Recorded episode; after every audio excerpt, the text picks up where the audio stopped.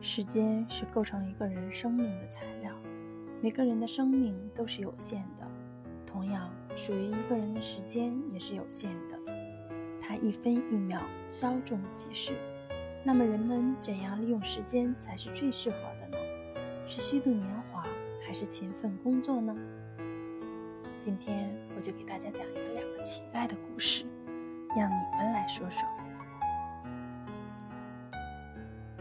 从前，美丽的乡村里来了一个乞丐。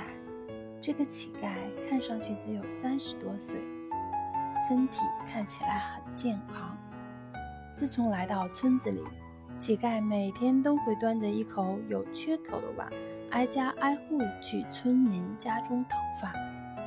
他的要求不高，只要能填饱肚子就行。无论是馒头、咸菜，还是白饭。他都很满足。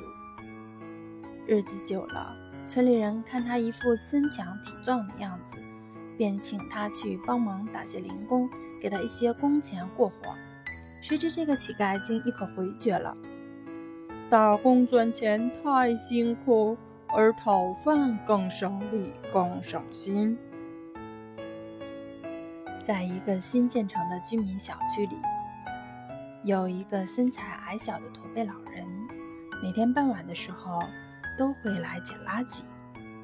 虽然垃圾箱很脏，但是为了拿到垃圾箱底能变卖的废品，他的脸必须紧紧贴在垃圾箱最脏的边缘。每次捡完垃圾，老人拿着劳动所得都会非常高兴，像是打了一场胜仗，完全不会理会一些人脸上的鄙夷的眼光。